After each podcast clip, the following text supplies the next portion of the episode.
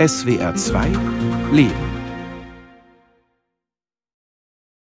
Teheran, 28. Tier 1400. 19. Juli 2021. Wann ist dein Geburtstag, Mama Jun? In welchem Monat hast du Geburtstag? Fünfter Charivar, so haben sie gesagt. Ich war ja nicht dabei. Fünfter Chachrivar ist der 28. August. Ich werde drei und 93 Jahre alt. Gott sei Dank, dass ich noch laufen kann. Gott sei Dank, dass ich überall hingehen kann. Welches Geburtstagslied wollen wir dann singen?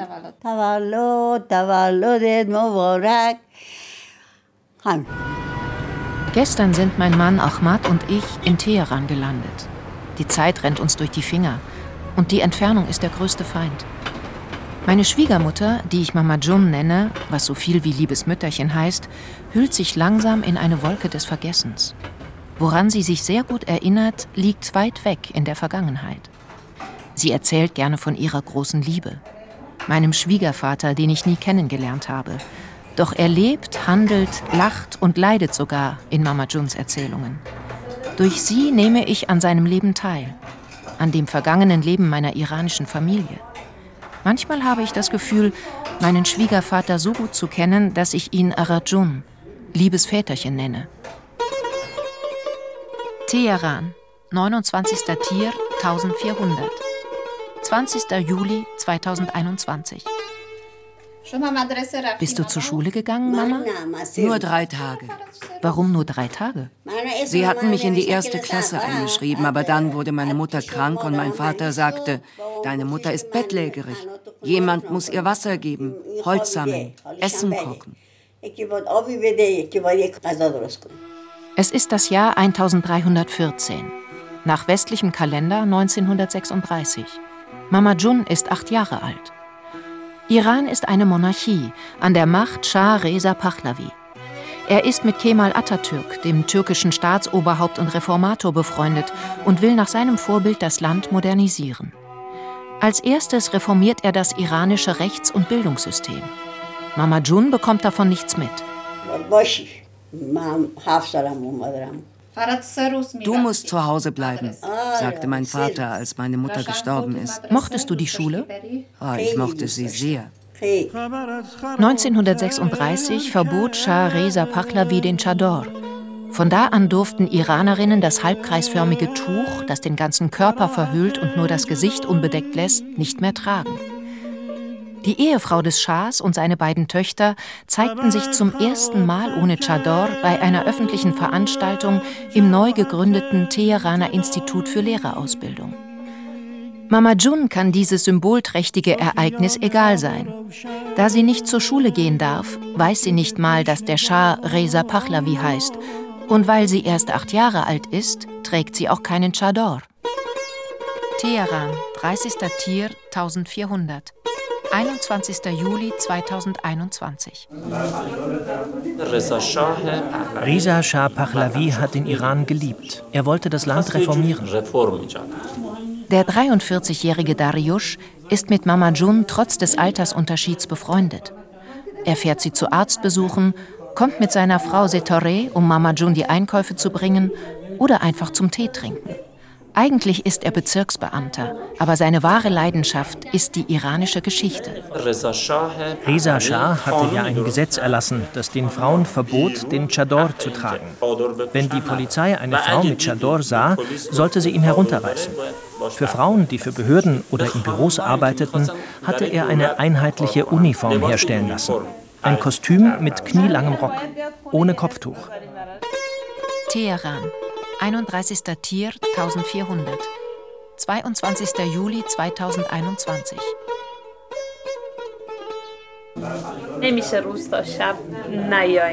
Wir kommen jeden Tag zu Mama June. Da wir hier keine Familie haben, wurde sie zur Oma für uns. Setore, die Frau von Dariush, hat einen Sack voll grüner Kräuter mitgebracht, um sie mit Mama Jun sauber zu machen. Setore ist im achten Monat schwanger. Seufzend setzt sie sich auf den Boden, kreuzt ihre Beine zum Schneidersitz. Warum so viele Kräuter? So ist es billiger. Durch die Inflation hat unser Geld an Wert verloren. Hygienemittel, Essen, Milch, alles ist sehr teuer geworden. Mama June, es gibt doch ein Lied über Sapsi, die Kräuter. Sing mal bitte.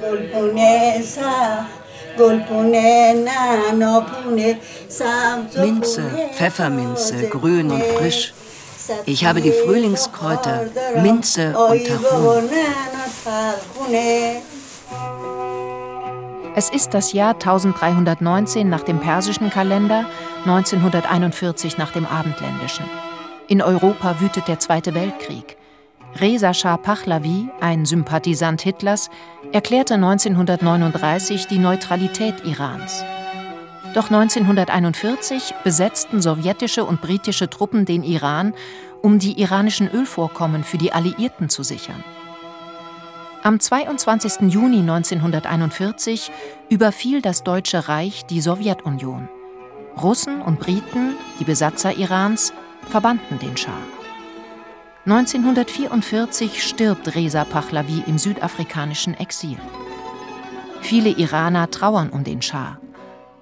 Doch Mama Jun, die 16 Jahre alt wird, schenkt dieser Nachricht keine Beachtung. Ihr Vater ist vor ein paar Tagen gestorben und sie muss ihr Elternhaus verlassen. Im damaligen Iran kann das nur eins bedeuten: eine Heirat. Ich war damals ein Wirbelwind. Ich habe alle geärgert und verspottet. Als Vater und Mutter tot waren, war ich allein. Die Tante fragte, was willst du jetzt tun? Ich sagte, ich will meine Kleidung selbst weben, Brot backen, hier leben. Wie frech bist du denn? Wie kann ein Mädchen allein leben? Ich sagte, ich bin doch schon 16 Jahre alt, aber sie sagte, heute Abend kommt ein Mann und entjungfert dich. Was machst du dann? Ich gebe ihm einen Tritt in den Arsch. Ich schwöre bei Gott, ich war mit mir sehr zufrieden und wollte keinen Mann. Aber ich wurde verlobt mit einem Cousin. Als wir Kinder waren, hatten sie uns einander versprochen. Mama Jun kann der Heirat mit dem ungeliebten Cousin entkommen. Ihr Bruder Hussein erfährt von der misslichen Lage seiner Schwester und lädt sie nach Teheran ein. Hussein ist fast 20 Jahre älter, ein gemachter Mann. Er besitzt ein Hammam, eine öffentliche Badeanstalt. Mama Jun wohnt bei ihm, seiner Frau und ihren drei Kindern. Sie hilft im Haushalt. Ich bin Brot kaufen gegangen. Bäcker schäkerte mit mir. Nach ein paar Tagen sind wir im Sangeletsch-Park zusammen spazieren gegangen. Ich saß auf einer Bank, eher zwei Meter von mir entfernt. Wir haben nur miteinander geredet. Da kam ein Sittenwächter und sagte, zur Wache, los. Wieso, fragten wir. Ihr seid keine Eheleute. Entweder verheiraten sie euch auf der Wache oder sie peitschen euch aus. Mama Jun, das war doch in der Schadzeit. Das kann doch nicht sein. Doch, die Pastoran, die Sittenwächter wollten Geld. Er wollte uns also zur Wache mitnehmen. Ich dachte, oh je, mein Bruder wird das erfahren. Dann hat Aga Jun, dein Schwiegervater, den Sittenwächter bestochen, damit er uns nicht zur Wache schleppt. Immer wenn er uns gesehen hat, hat dieser Hundesohn Geld von uns verlangt. Arjun sagte dann, dem Pastoran ist wohl wieder das Geld für sein Opium ausgegangen. Erst in den 60er Jahren wurde das Land säkularer. Von da an war es in der Öffentlichkeit erlaubt, Händchen zu halten, sich zu küssen, zusammen baden zu gehen. Zuvor war das nicht möglich, obwohl Reza Shah Pahlavi die Kleiderordnung reformiert, Chador und Kopftuch verboten hatte. Die Mullahs, die islamischen Geistlichen, waren vehement dagegen. Auch ein Teil der Bevölkerung fand die laizistischen Gesetze zu radikal, darunter viele Frauen. Es ist der Monat Day des Jahres 1323, Januar 1945. Mama Jun hat sich in den jungen Bäcker unsterblich verliebt. Sie heiratet Arajun, meinen Schwiegervater, der aus einem Dorf im Norden Irans stammt, gegen den Willen ihres Bruders. Das hatte Konsequenzen, sagt Mama Jun beim Nüsseknacken in der Küche. Als mein Mann um mich geworben hatte, sagte er zu mir, ich bin nicht nur Bäcker. Ich habe viele Schafe, Grund und Boden, einen Obstgarten im Dorf, wo ich herstamme. Nach der Hochzeit sagte er, ich habe nichts. Mein Bruder hatte sich schon gefreut, dass ich eine reiche Bäuerin werde. Er wurde sauer. Du darfst ihn nicht mehr sehen. Du musst dich scheiden lassen, weil er ein Lügner ist. Aber ich liebte ihn. Ich liebte ihn sehr. Teheran, 2. Mordat 1400. 24. Juli 2021. Seit 1941 regierte Mohammad Reza Pahlavi, der Sohn des verbannten Schahs, das Land. Er wuchs als Kind im Internat in der Schweiz auf und studierte in europäischen Ländern. Er wollte, dass der Iran westlich wird. Mai 1945. In Europa ist der Krieg zu Ende. Der Westen hofft, in dem jungen, in Europa ausgebildeten Schah einen Verbündeten zu haben. Die britischen Streitkräfte ziehen aus dem Iran ab, aber die Sowjetunion weigert sich zu gehen, da Stalin die Ölfelder vor allem im Norden Irans sichern will. Er löst damit die erste internationale Krise nach Kriegsende, die Iran-Krise, aus. Sie markiert den Beginn des Kalten Krieges. Damals war ich 40 Tage im Krankenhaus, weil ich Typhus hatte. Mir ging es wirklich schlecht. Ich hatte Fieber und ich habe mich auch angepinkelt. Ich konnte es nicht zurückhalten. Die Krankenschwestern haben mit mir geschimpft. Bist du stumm? Kannst du nicht nach einer Bettente verlangen? Ich war wie von Sinnen. Alle haben gedacht, dass ich sterben werde. Eine Krankenschwester sagte zu meinem Mann, sie ist ja schon halb tot. Sitz nicht von morgens bis abends an ihrem Bett. Geh, denk an dein Leben. Er sagte, ich werde sie bis zu ihrem letzten Atemzug nicht verlassen.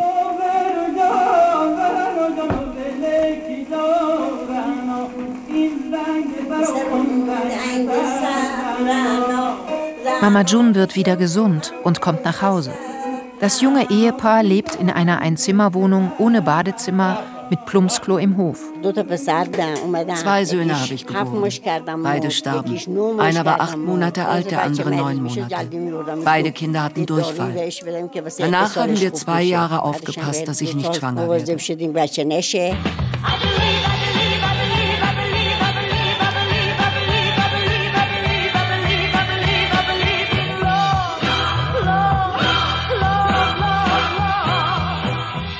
Es ist das Jahr 1351, nach dem westlichen Kalender 1972. Iran ist der modernste und fortschrittlichste Staat im Nahen Osten. Der Wohlstand kommt aber hauptsächlich den höheren Schichten und den Einwohnern der großen Städte zu. Die Menschen in den Dörfern leiden oft Hunger. Mama Jun hat sich von den Strapazen ihrer Kindheit und Jugend in der Nachkriegszeit erholt. Sie hat zwei gesunde Söhne zur Welt gebracht. Der ältere Sohn Ahmad, mein Mann, ist 1972 16 Jahre alt. Der jüngere Sohn Reza ist gerade 14 geworden. Mama Jun, ermutigt von ihrem Ehemann, lernt lesen und schreiben auf einer Abendschule. Gurgush, eine junge Sängerin, die viele Iraner, auch Mama Jun, vergöttern, gewinnt den großen Preis auf der Midem Musikmesse in Cannes. Sie ist jung, wunderschön und blond. Ihre Kleider und Miniröcke prägen den Kleidungsstil der Teheranerinnen. Mama Jun näht sich auch einen Minirock aus braunem Wildleder. Die iranischen Frauen erleben eine Freiheit, die sie bis dahin nicht gekannt hatten. Aber in dieser Hochstimmung zeichnet sich schon eine Wende, ein Niedergang ab. In unserem Land, das sehr traditionell war, fingen die Menschen zu reisen an. Plötzlich gab es Boeings, Schnellzüge, einfach alles. Viele haben diesen rasanten Fortschritt nicht verkraftet. Wenn jemand auf einem Eselsgespann sitzt und plötzlich neben ihm ein schickes Automobil zischt, wird er sich doch nicht wohlfühlen. Iraner sind religiös. Und das war ein Grund, weshalb der Schah so viele Gegner hatte. Viele Leute sagten, wir sind ein islamisches Land. Unsere Kinder dürfen keine schlimmen Filme sehen. Die westlichen Länder haben auf den Schah Druck ausgeübt. Iran sollte demokratisch werden. Die Menschen sollten ihre Regierung selbst wählen dürfen. Schah Mohammad Reza Pahlavi herrschte autoritär. Er ließ politische Gegner von seinem Geheimdienst überwachen, inhaftieren, foltern und sogar ermorden. Geistliche wie Ayatollah Khomeini wurden ins Exil verbannt. Teheran, 3. Mordat 1400, 25. Juli 2021. Gleich ist der Tee fertig. Der Tee? Du trinkst doch einen Tee nach dem Frühstück. Ich trinke und esse alles. Tee, Wasser, Früchte.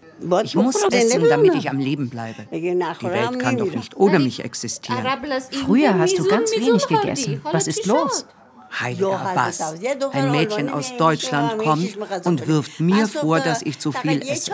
Ich habe nur einen Tee getrunken und ein paar Bissen Brot gegessen. Jetzt ist es halb eins, also überlege ich, was ich zu Mittag essen werde. Und manchmal gibt's dreimal Mittagessen. Wirklich? Du kommst aus Deutschland und lachst mich aus? Ich geb's dir gleich. Es ist das Jahr 1356 nach dem persischen und 1978 nach dem abendländischen Kalender. Viele Menschen haben genug von der autoritären Herrschaft des Schahs. Der Geheimdienst Zawak ist gefürchtet. Er verfolgt und ermordet politische Gegner. Die Menschen trauen sich in der Öffentlichkeit nicht mehr miteinander zu sprechen, aus Angst, dass ein Spitzel in der Nähe sein könnte. Das immer fröhlich quasselnde, gesellige Volk wird zu einem Rudel sich argwöhnisch belauernder Wölfe. Mama Jun ist froh, dass einer ihrer Söhne, der 22-jährige Ahmad, schon seit fünf Jahren in Deutschland lebt. In diesen Tagen gilt ihre Sorge jedoch nicht den Söhnen, sondern ihrem Mann. Rajun arbeitet in einer staatlichen Behörde, also de facto für den Schah. Die Menschen haben demonstriert. Sie riefen Marc Barchon, Tod dem Schah. Als die Demonstranten die Behörde, in der mein Mann Abteilungsleiter war, anzünden wollten, hat er sich ein grünes Tuch umgebunden und sagte, ich bin ein Seyed, ich stamme auch vom Propheten ab, ihr dürft diese Behörde nicht anzünden. Ihr seid alle Seyed, Moslems und Kinder Gottes. Dann haben sie das Gebäude nicht angezündet. Am 26. Day 1357, dem 16. Januar 1979, flieht Schah Mohammad Reza Pahlavi nach Ägypten. Er ist sehr krank, er hat Krebs. 12. Bachmann 1357, 1. Februar 1979, Iman Khomeini kehrt aus dem französischen Exil nach Iran zurück.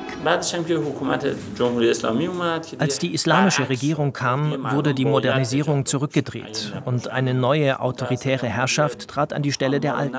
Die Frauen mussten wieder Hijab, also Kopftuch tragen. Sie durften keinen Sport mehr treiben, Fernsehen, Schule, die Kultur, alles wurde islamisiert. Die Regierung Khomeinis sagte ganz klar, wir sind eine islamische Republik. Findest du es gut, dass dass deine Frau ein Kopftuch trägt?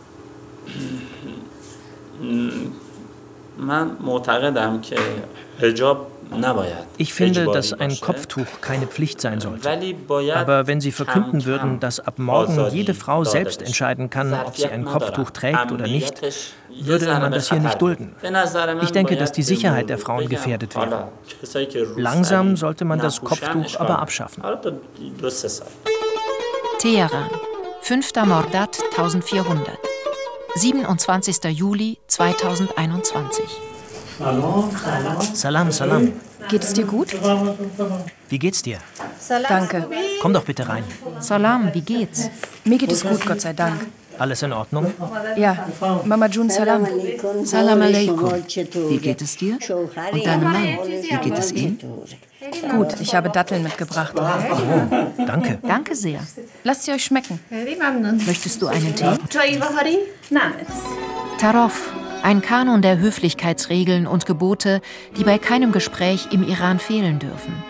Für mich ist es eine hohe Kunst des gemeinsamen Lebens, die zum Beispiel die Rohheit eines Streits mildern kann.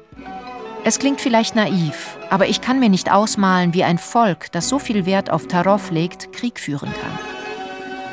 Es ist das Jahr 1359, nach unserem Kalender 1980, und im Iran herrscht Krieg, den der irakische Diktator Saddam Hussein in der Hoffnung auf die Schwäche der jungen Islamischen Republik am 3. Sharivar, dem 22. September, erklärt hat. Tausende junge Iraner sterben jeden Tag an der Front. Aus der engeren Familie war niemand an der Front. Aber manche Nachbarn kämpften. Einer wurde am Kopf verletzt, dem anderen hatte es eine Hand abgerissen. Ein Nachbar ist gefallen. Mein Sohn Ahmad ist vor der Revolution ausgewandert. Er ging 1973 nach Deutschland. Der zweite Sohn, Reza, 1980, kurz vor dem Krieg. Mein Mann hat Beamte geschmiert, damit unser Sohn nicht an die Front muss. Und wie war es hier in Teheran? Der Krieg? Die Männer, die hier geblieben sind, wurden bewaffnet. Jeden Abend sind Menschen zur Moschee gegangen. Dort standen Soldaten mit Waffen. In der Moschee wurde Wache gehalten. Ein Flugzeug hat eine Bombe abgeworfen. Es brannte. Sehr viel wurde zerstört. Hast du Angst gehabt? Die Iraker bombardierten uns. Wir hörten die Flugzeuge und haben zu Gott gebetet. Alle Menschen gingen in die Luftschutzbunker, auch wir. Eines Tages dachte ich, wenn unser Haus von einer Bombe getroffen wird, ersticken wir im Keller. Mein Mann ging während eines Luftangriffs auf die Straße. Er rief, komm raus, das Haus wird über deinem Kopf einstürzen. Und ich, lass es einstürzen.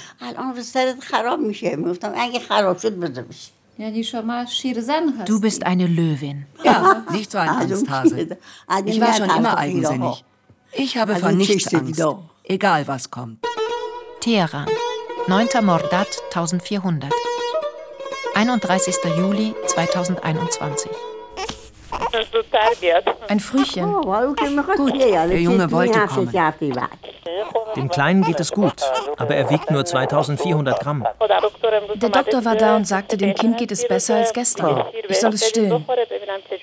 Na klar, meine Liebe, klar. Berlin, 5. November 2021. Teheran, 14. Orbon 1400.